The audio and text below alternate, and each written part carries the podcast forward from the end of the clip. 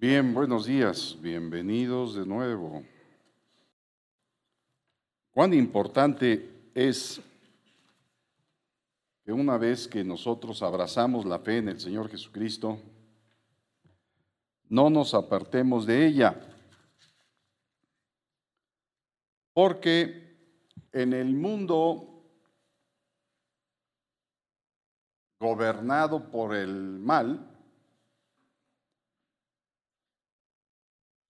Siempre existe la tendencia de a todos los que quieren creer en Jesucristo, a todos los que quieren cambiar su moral por la moral de Dios, a todos los que abrazamos la fe en el Señor, siempre el mal pretende ponernos desviaciones, aparentando que son buenas esas desviaciones. Por eso en dos ocasiones el libro de los Proverbios dice y menciona que hay camino que al hombre le parece derecho, pero su final es camino de muerte. El mal, aprovechándose de nuestro engañoso corazón, siempre va a pretender engañarnos con la apariencia de las cosas o engañarnos en nuestro corazón haciéndonos creer verdad lo que es mentira. Es así y de muchas maneras muy habilidosas que somos distraídos y somos desviados del camino, verdad y vida que se llama Jesucristo. La enseñanza que pretendo transmitir para todo el pueblo santo en toda la tierra donde llegue esta señal por cierto, quiero aprovechar para que en aquella parte de la tierra que está ocupada por la nación de Alemania, por la nación de Francia, por la de Filipinas, por la de Argentina del otro lado, por Paraguay, Guatemala y Reino Unido, Xochimilco y anexas, les enviamos un saludo a través de Spotify, que es una aplicación que nos permite hacer llegar este mensaje de la palabra de Dios a todas estas regiones y a muchas más regiones del mundo. A estas que mencioné especialmente, reciban nuestros hermanos que se interesan por el conocimiento de la palabra de Dios para crecer en gracia y en sabiduría delante del Señor y delante de los hombres. Un saludo de parte de todo el equipo de Revive en Cristo. Bien, la enseñanza pregunta, ¿qué o quién nos desvía del camino, entendiendo que el camino es Jesucristo? Es la forma que el Padre de los cielos dio a toda la humanidad a través de su palabra para que la humanidad fuese, si le hacía caso, de una diferente forma y manera de como hoy es. Pero desde el principio de los siglos, desde el principio de la creación, el hombre se distrajo. Se los presento. Vean ustedes. Génesis capítulo 2, versículo 16 y 17, se nos enseña, las personas que saben mucho de la Biblia, que el libro de Génesis es el, el, libro de las doctrinas cristianas, el libro de las doctrinas bíblicas. Ahí está todo principio que nosotros podemos aprender para aplicarlo a nuestra vida. Por ejemplo, en Génesis capítulo 2, versículo 16, donde dice, y mandó Jehová Dios al hombre diciendo, de todo árbol del huerto podrás comer, mas del árbol de la ciencia del bien y del mal no comerás, porque el día que de él comieres ciertamente morirás. Eh, ¿Qué fue lo que Dios le dijo al hombre que no hiciera? ¿Cuál era el peligro en este versículo, en estos dos versículos, que Dios veía para el hombre que tenía que tomar la decisión de o seguir a Dios o seguir su propia conciencia, su propia decisión? ¿Qué dice el pueblo de Dios? ¿Qué dicen los que están aquí? ¿Qué le dijo Dios? Alerta acerca de qué? El árbol. Allá en su casa dijeron también del árbol. No, no, no. Vean, por favor, hermanos míos, se han abierto los ojos de su entendimiento. Dice, mandó Jehová Dios al hombre diciendo, ¿qué le dijo Dios al hombre? Su orden, su mandato, su mandamiento. El hombre oyó la voz de Dios y fijó su atención en el árbol. El árbol no era el peligroso. El peligroso, lo peligroso y el peligro estaba realmente en desobedecer el mandamiento del Señor. Dicen que el pecado original es la desobediencia. No era el árbol, era la desobediencia hacia no ceñirse al mandato del Señor. En el capítulo 3 de Génesis, en el versículo 1 al 6, nosotros podemos encontrar lo que sigue. La serpiente era astuta. No era una serpiente, una viborita, chirrionera, cobra, boa. No, no, no, no. No era una serpiente. Era la serpiente antigua llamada Diablo y Satanás. Era el ángel de luz. Ese. Dice, pero la serpiente era astuta más que todos los animales del campo que Jehová Dios había hecho, la cual dijo a la mujer, Observen dónde está, dónde se centra la atención de la rebelión que el maligno quiere sembrar en el ser humano, que Dios creó.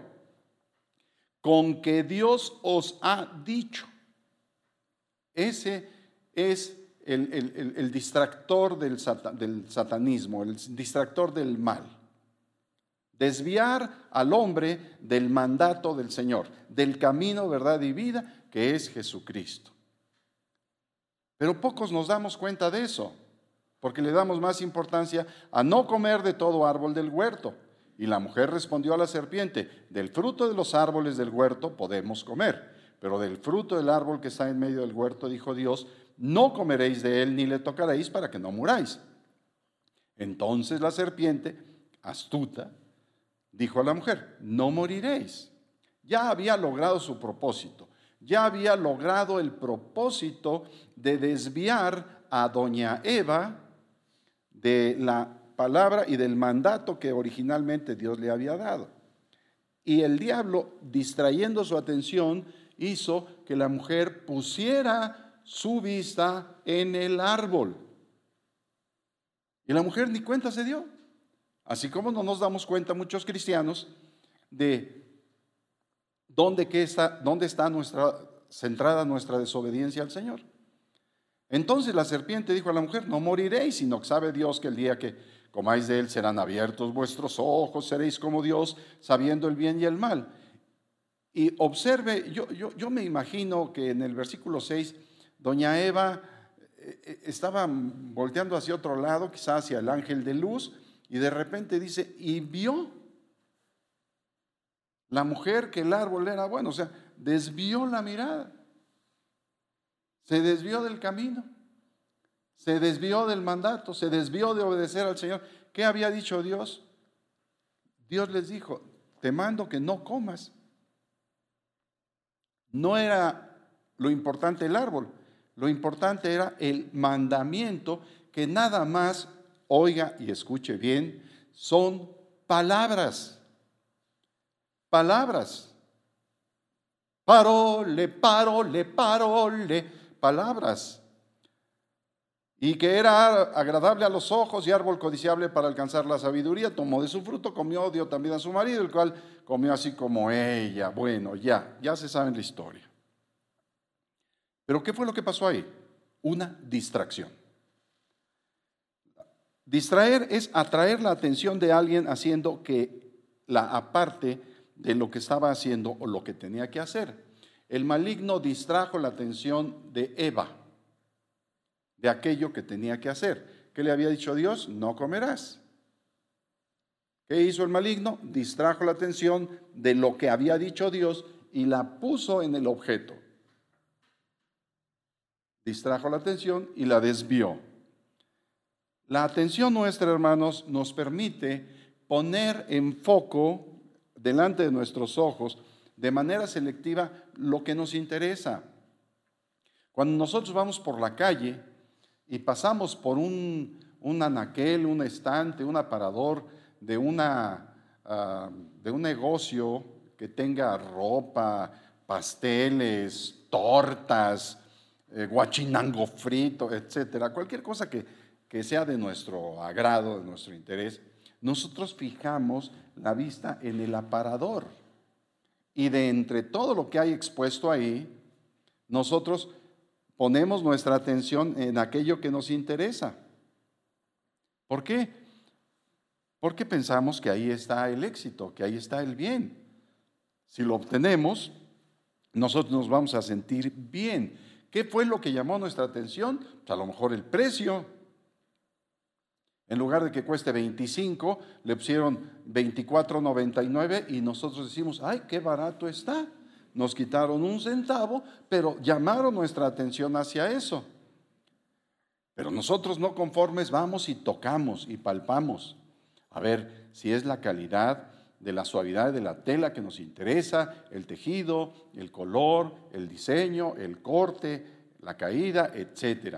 Siempre el mundo está tratando de hacer negocio con nosotros, nosotros con ellos, y entonces nos dedicamos a intercambiar bienes y servicios.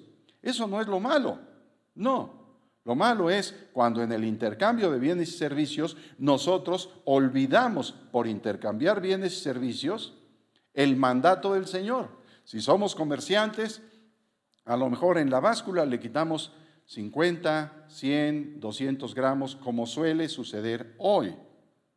Por ejemplo, ante la inflación, para que las empresas no dejen de vender ni dejen de producir, lo que están haciendo es los litros que antes vendían de 950 mililitros, ahora les conservan más o menos el precio pero ya le bajaron unos 100 mililitros por litro. Ya son litros de 850 mililitros. El precio sigue, la gente sigue comprando. Mira, no han subido los precios, pero realmente están vendiendo menos. ¿Dónde está el mandamiento? No alterarás tus pesas, tus medidas. No engañarás a tu prójimo. ¿Hicieron el mandamiento? No se distrajeron de la atención del mandamiento, si es que lo conocían, y entonces se pusieron a vender menos para ganar igual o más. Eso lo hacen todos los comerciantes. Por eso en el proverbio del Señor dice, el que compra dice, malo es, malo es, porque siempre está buscando ventaja. Y cuando se aparta se alaba. Trata de convencer al vendedor de que su producto, su mercancía es mala, pero Sigue criticando la mercancía porque la mercancía llamó la atención, se distrajo, está pensando sacar ventaja. Todos lo hacemos. Cuando dice la palabra de Dios que no habemos justo ni a un uno, tiene razón. Ni yo que hablo soy justo. Yo tengo que tomar el mandamiento del Señor, la palabra del Señor, para aprender justicia. Y tengo justicia cuando pongo por obra su palabra. Si no, no tengo justicia. Mis justicias, como las tuyas, cuando no obedeces a Dios, amado hermano, son como trapos de inmundicia. Ahora bien, ¿qué es lo que nos distrae nuestra atención de la palabra del Todopoderoso? ¿Saben por qué Dios no le puso monitos a su Biblia? Para no distraer nuestra atención para que nosotros nos enfocáramos exclusivamente en su palabra, porque Dios sabe que somos tendenciosos a venerar lo que vemos. Nos jala nuestra atención, por ejemplo, leamos Deuteronomio capítulo 9, versículo 21. Son pura palabra, pura palabra, pura palabra. Por eso se las presentamos a ustedes en la versión Reina Valera 1960 para que la tengan delante de sus ojos, la estén oyendo, porque es la palabra de Dios de la que nos quiere apartar el maligno.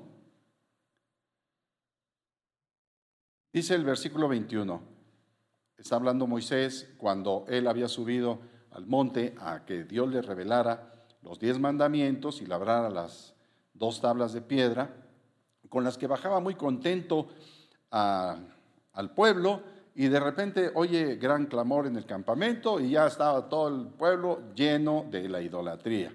¿Qué había pasado? El pueblo había convencido a Aarón, hermano de Moisés, a que le hicieran un objeto y que le rindieran tributo y culto. Dice el versículo 21, tomé el objeto de vuestro pecado. ¿Por qué el objeto de vuestro pecado? El objeto era aquello que estaba jalando la atención de todo el pueblo que había sacado Dios de la esclavitud de Egipto. Allá en Egipto, cuando eran esclavos, Dios no les permitió ver ninguna imagen, nada. No vieron nada, solamente vieron caos, destrucción. No vieron al ángel de la muerte cuando pasó hiriendo a todos los primogénitos de Egipto. No vieron ninguna imagen. Por lo tanto, cuando el pueblo de Dios sale de Egipto, ellos traen en su corazón el, pensar que los dioses que los habían sacado de Egipto era un buey. Por eso hicieron un hijo de buey, becerro. Y ese era el objeto de su adoración.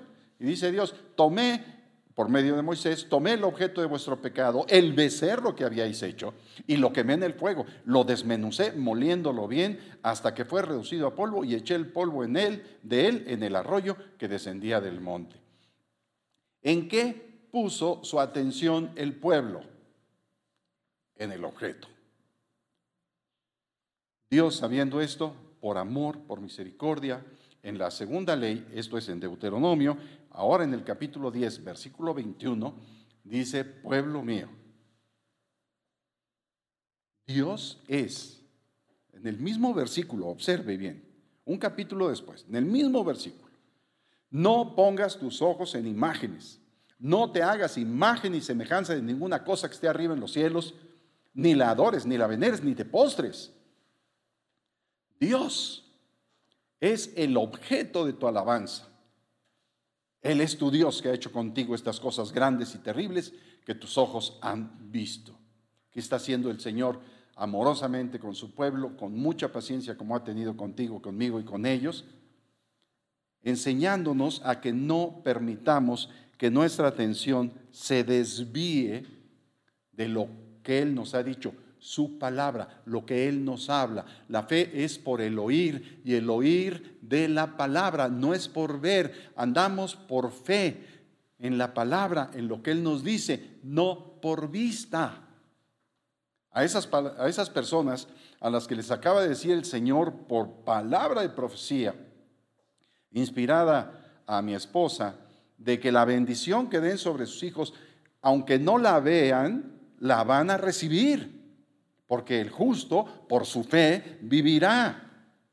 ¿De acuerdo? Muy bien, entonces más o menos vamos de acuerdo.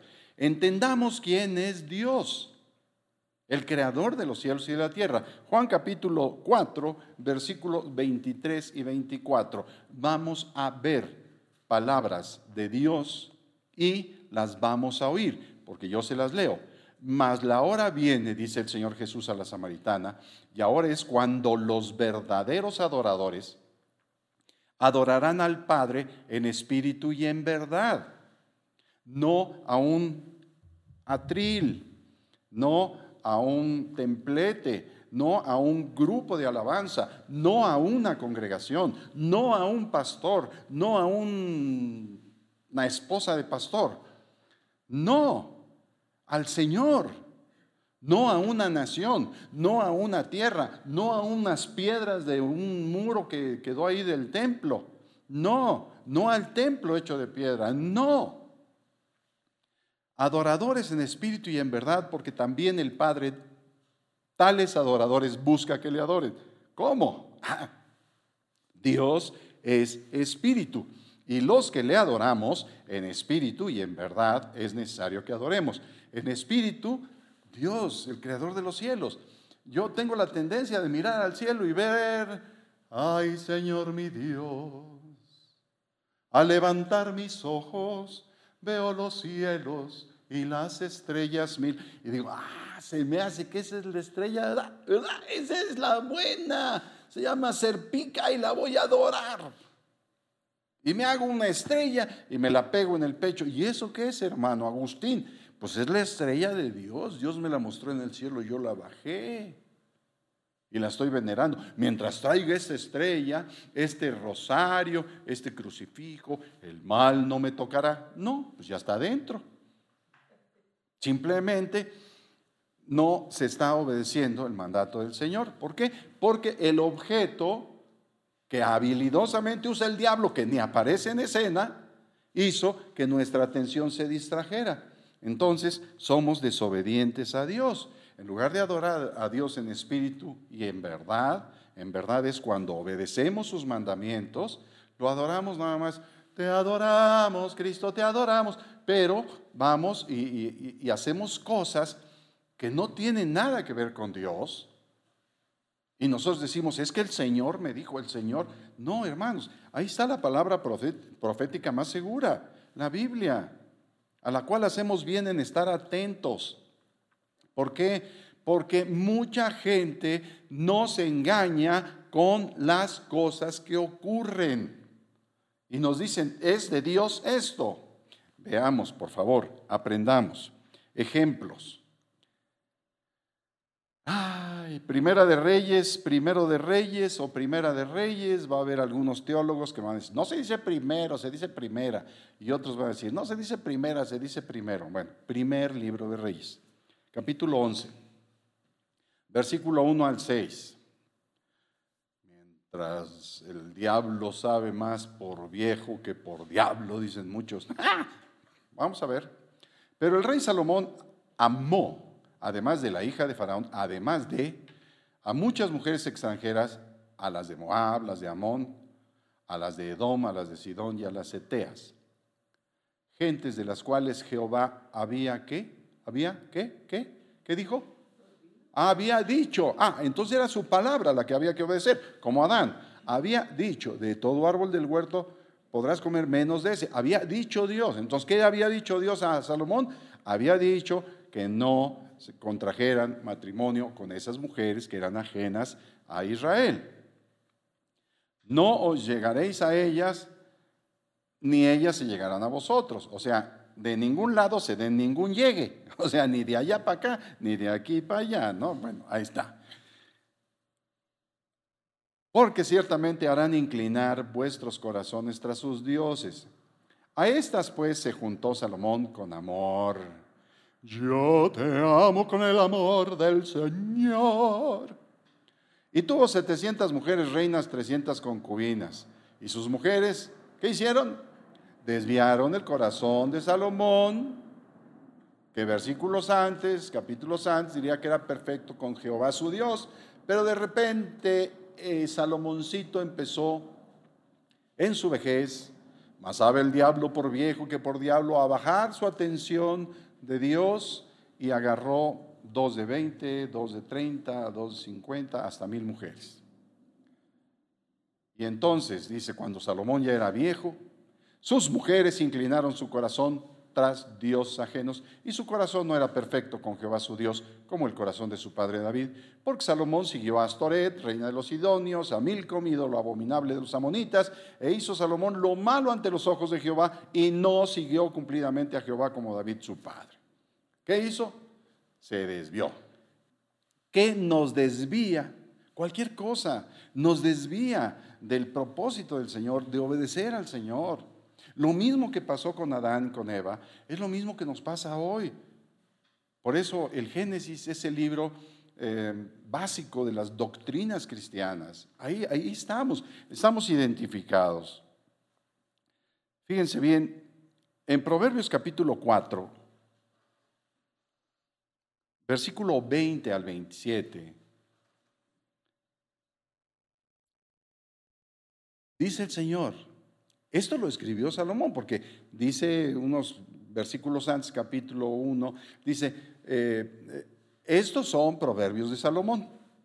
Aunque los hayan en otra parte escrito algunos otros autores inspirados por Dios, estos son proverbios de Salomón. Fíjese lo que dice Salomón. Hijo mío, está atento a mis palabras. ¿A quién? A sus palabras. Inclina tu oído a mis razones. ¿A quién? A mis razones. Está hablando Dios. No se aparten de tus ojos las razones y las palabras del Señor. Guárdalas en medio de tu corazón, porque son vida a los que las hallan y medicina a todo su cuerpo. Sí, el vivir la palabra de Dios, las palabras del Señor son espíritu y son vidas. Cuando nosotros las ponemos por obra, nuestra, la vida de Dios está en nosotros, si le hacemos caso. Sobre toda cosa guardada, guarda tu corazón. Ah, ¿por qué? Porque del corazón es engañoso y perverso más que todas las cosas y con cualquier cosa nos distraemos de la atención que debemos de poner en el Señor. Aparta de ti la perversidad de la boca y aleja de ti la iniquidad de los labios. Tus ojos miren lo recto, es la palabra de Dios, y diríjanse tus párpados hacia lo que tienes delante, que es la palabra de Dios. Examina la senda de tus pies por medio de la palabra de Dios, examinándonos a nosotros mismos si estamos en la fe. Y todos tus caminos sean rectos. Mi moral debe ser recta. No debo mentir con mi prójimo, no debo usar la mentira, no debo usar el engaño, no debo no debo usar el odio, debo perdonar, vamos, muchas cosas. La palabra de Dios nos enseña a vivir bien en la tierra de tal manera que nosotros estemos por encima del estándar de la humanidad. Si la humanidad odia, nosotros no. Aprendemos a nosotros a perdonar, porque no odiamos, no guardamos rencor en nuestro corazón a nuestro prójimo. Así, haciendo esto, nuestros caminos son rectos. Y luego dice el versículo 27, diciéndonos, es el camino, por él anda, el camino, estrecho y angosto que lleva la vida, ese es. No te desvíes ni a, la, ni a la derecha, ni a la izquierda. Aparta tu pie del mal. ¿Qué llama nuestra atención? ¿Hacia qué llama nuestra atención el Señor? Hacia Él, hacia su palabra, hacia los dichos de su boca. Las palabras del Señor son vida. El Señor Jesús, el verbo hecho carne, dice, yo he venido para que tengan vida y la tengan en abundancia. Pero no te desvíes ni a derecha ni a izquierda, porque entonces harás una religión de mi palabra y ya no me estarás obedeciendo. Jeremías capítulo 2, versículo 4 al 8, dice que una, una, una forma de distraer la atención de la gente es para desviarle la atención de lo que tenía que hacer. Por eso se nos conoce como rebeldes cuando hacemos nuestra voluntad. A Saúl se le dijo, como pecado de adivinación es la rebelión y como ídolos e idolatría la obstinación. Dios le había dicho lo que tenía que hacer Saúl, pero Saúl no obedeció al Señor. Entonces él se, se fue por otro lado y entonces Dios lo desechó por rey y llamó a David. Bueno, así ha sido la historia de toda la humanidad. Oíd, dice el Señor, versículo 4, la palabra de Jehová, casa de Jacob y todas las familias de la casa de Israel. Así dijo Jehová, ¿qué maldad, qué maldad hallaron en mí vuestros padres que se alejaron de mí? ¿Qué hicieron? Se alejaron, se alejaron. ¿Qué tan lejos estás tú del Señor por no obedecer a Dios, hermano amado, hermana amada? ¿Qué, qué nos distrajo? El odio, el rencor, el pleito, el carácter, el temperamento, la ira, el enojo, la furia, la rabia. ¡Ah! ah, es que la ira del hombre no obra la justicia de Dios. ¿Qué tanto es tantito? Personas que ya habían salido de su pecado, ahora han vuelto a sufrir las mismas consecuencias por haber distraído su atención de la palabra de Dios, por no haber querido obedecer al Señor.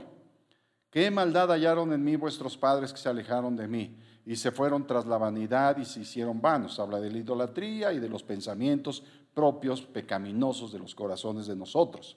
Y no dijeron, ¿dónde está Jehová que nos hizo subir de la tierra de Egipto? O sea, no preguntan por él, que nos condujo por el desierto, por una tierra desierta y despoblada, por tierra seca de sombra de muerte, por una tierra por la cual no pasó varón ni allí habitó hombre yo os introduje en tierra de abundancia, dice el Señor, para que comieseis su fruto y su bien, pero entrasteis y contaminasteis mi tierra e hiciste abominable mi heredad. Los sacerdotes no dijeron, aquellos que estaban encargados de predicar fielmente la palabra del Señor, sin añadirle, sin quitarle, los sacerdotes no dijeron, ¿dónde está Dios? Y los que tenían la ley no me conocieron. ¿Por qué? Porque hicieron de la ley lo que se les pegó la gana. Así como hicieron de Jesús el Señor, el verbo hecho carne, lo pisotearon, lo maldijeron, lo escupieron, lo clavaron de espinas, lo atravesaron, lo crucificaron, lo azotaron y demás. Así hoy mucha gente que no quiere obedecer a Dios hace con la palabra de Dios, la destrozan, la tergiversan, le añaden, le quitan, fariseos, saduceos, unos ponen, otros quitan. Hoy la gente no sabe dónde está la palabra de Dios con tanta versión parafraseada. A partir de 1960, tanta versión parafraseada, la gente lee ya una novela, ya no lee la, la palabra de Dios. Yo no sé cómo le hacen cuando tienen que echar fuera un demonio y mencionar la palabra de Dios como Jesús lo hacía. Escrito está. ¿Qué, está escrito? Pues, pues, no sé exactamente qué, pero vete, ¿no? Vete. En nombre de Yeshua, Mesaya. Pues, ¿Cómo?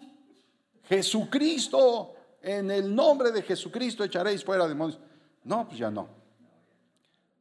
Y los pastores se rebelaron contra mí. ¿Cómo se rebelaron? Pues hacen sus grandes congregaciones, ellos dicen que son, están en contra de los falsos profetas, pero ellos mismos no se dan cuenta de que son falsos profetas porque no obedecen a Dios. Y los profetas profetizaron en nombre de Baal, quiere decir en nombre de cualquier cosa, menos de Dios, y anduvieron tras lo que no aprovecha.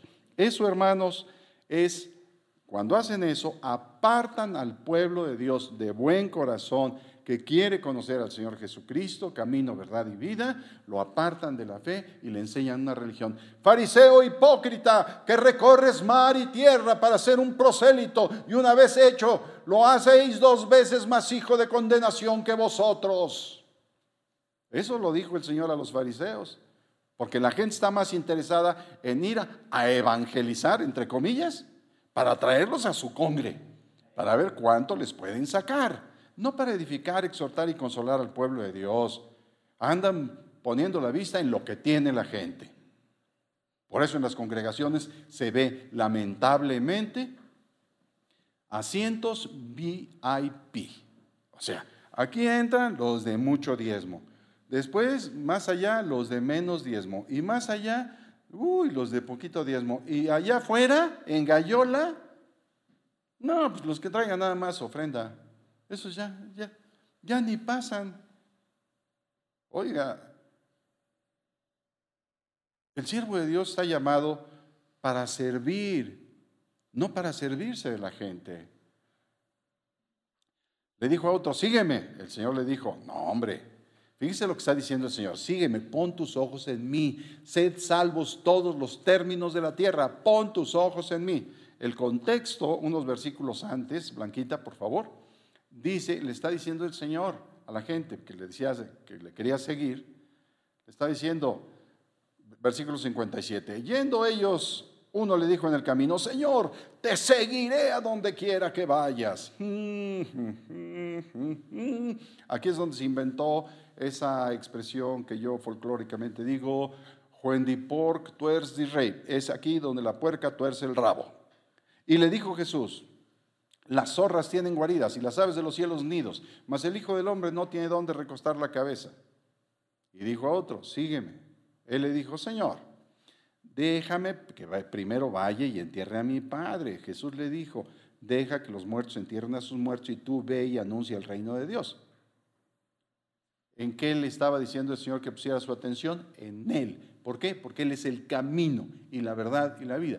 No le estaba quitando el Señor a su Padre, no sino que él vio que en el corazón de ese muchacho que quería seguirle tenía mayor valor por su padre. El que ama a padre o a madre más que a mí no es digno de mí. Dios no quiere que perdamos a nuestra familia. Dios quiere que los dejemos de venerar, que los dejemos de idolatrar, porque no tendrás Dios ajenos delante de mí. Es sencillo entenderlo. Bueno, para mí es sencillo explicarlo. Ningún valor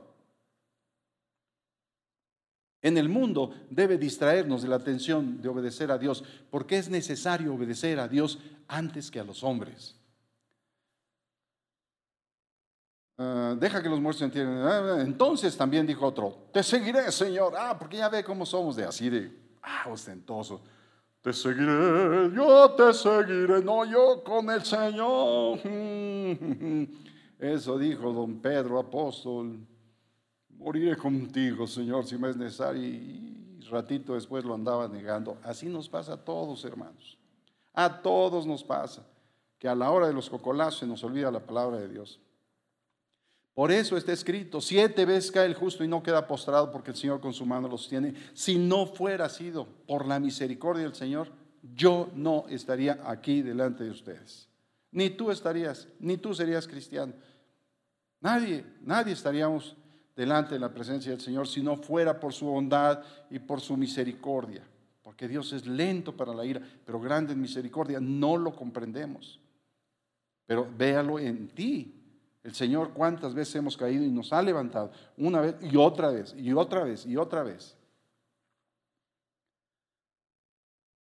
Y Jesús le dijo, ninguno que poniendo su mano en el arado mira hacia atrás es apto para el reino de Dios. ¿Por qué? Porque poner la mano en el arado equivale a querer hacer una senda recta, un surco bien derechito. Pero si voltea, se va chueco. Por lo tanto, es una distracción mirar hacia atrás o mirar hacia los lados. Siempre tenemos que tener nuestra mira puesta arriba. Hay muchos tropiezos, hermanos. Hoy en día están como si estuviéramos en Deuteronomio capítulo 13. ¿Cómo? Hay infinidad de falsos profetas por todos lados. Y no nos damos cuenta que Dios nos está probando a los que queremos ser fieles.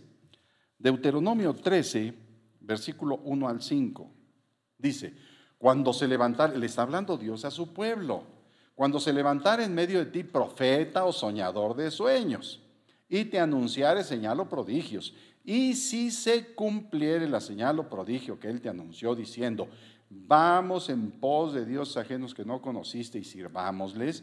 No darás oído a las palabras del tal profeta. Ay, Señor, pero si está haciendo milagros, mira, le pone la mano a la gente y la tumba. Ay, sopla y sácatelas. Se caen 20.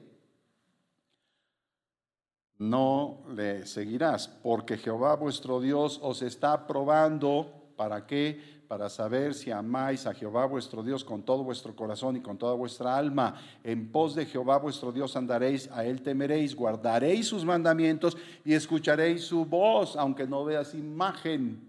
Escucharéis su voz. ¿Cuál es la, la voz de Dios? La palabra predicada. Cuando tú lees, yo leo la palabra de Dios, estamos oyendo la voz de Dios. Curiosamente, nuestra visión se conecta con nuestro audio. Estamos oyendo la palabra de Dios. Y él, él lo que nos está diciendo. Hoy hay gente que hace milagros y prodigios y que pone una Biblia y que la gente se cae, pero lo único que están haciendo es distraer la atención de la gente para poder sacarles dinero, porque son malos siervos, siervos codiciosos, ya tendrán su paga delante del Señor, pero están lo peor es que están haciendo tropezar al pueblo porque lo desvían del mandamiento del Señor y lo llevan a tener muchos dioses. La fama de pertenecer a una supercongregación es muy grande, desvía a la gente del propósito del Señor. El Señor dijo, donde dos y tres congregados están en mi nombre, ahí estoy en medio de ellos. ¿Qué hace el Señor? No hace acepción de personas. ¿O a poco Dios nada más está en las mega iglesias? En las de 10 mil miembros. Oh, nuestra reunión, hermano, tuvo 5 mil. Nuestro coro grandioso tiene nada más 10 mil mujeres y 10 mil varones. Oh, cuando le cantamos a Dios, oh Padre, tiembla toda la tierra. Y toda la gente va a ver el espectáculo que, que mira las danzas, que mira esto, todo eso está bien, pero cuando la gente, tanto los danzarines, los músicos, los cantores, los predicadores, todo el mundo tiene al Señor por Señor y no van a ver un espectáculo. Somos buenos para presentar espectáculos que distraen, usando el nombre del Señor, distraen la atención de la gente del Señor. Esteban capítulo Esteban capítulo Hechos, Hechos 7, versículo 55. es donde nos habla de Esteban. Yo aquí lo puse como referencia a Esteban. Esteban el trombonista. No. No, no tiene nada que ver.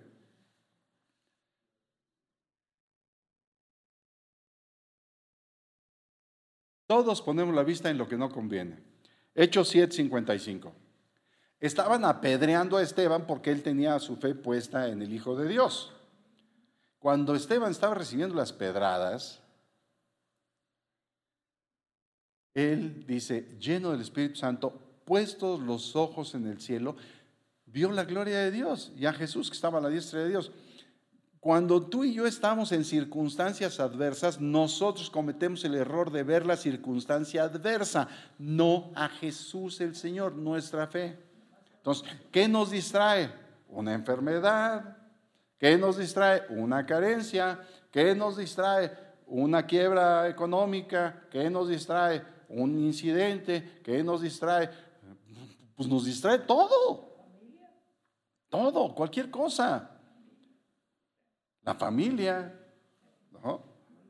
Y entonces dejamos de poner nuestra vista en Dios y nosotros glorificamos o le damos gloria más que a Dios, se la damos a aquello que hacemos.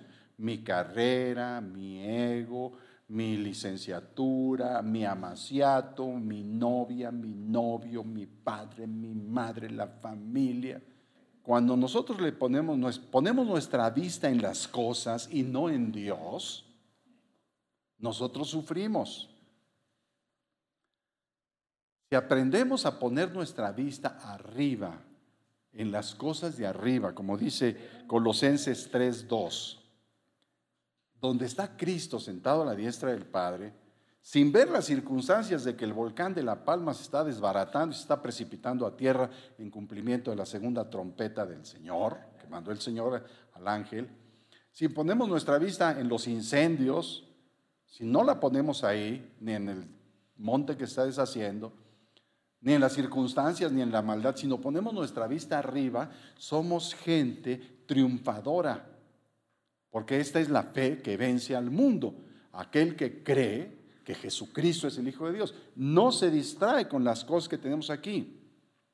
Dice el Señor, muchas son las aflicciones del justo, sí, aquí en la tierra, pero el que confía en el Señor es bienaventurado. Vamos, Salmo 91, leamos, digo, no lo leamos, nada más recordémoslo así. Cuando dice el Señor, poned la mira en las cosas de arriba, no en las de la tierra. Porque las cosas en la tierra nos distraen la atención. El Salmo 91 dice, el que habita el abrigo del Altísimo, está mirando para arriba, mora bajo la sombra del Omnipotente. ¿Dónde la sombra? No veo sombra. Es más, estoy en un desierto.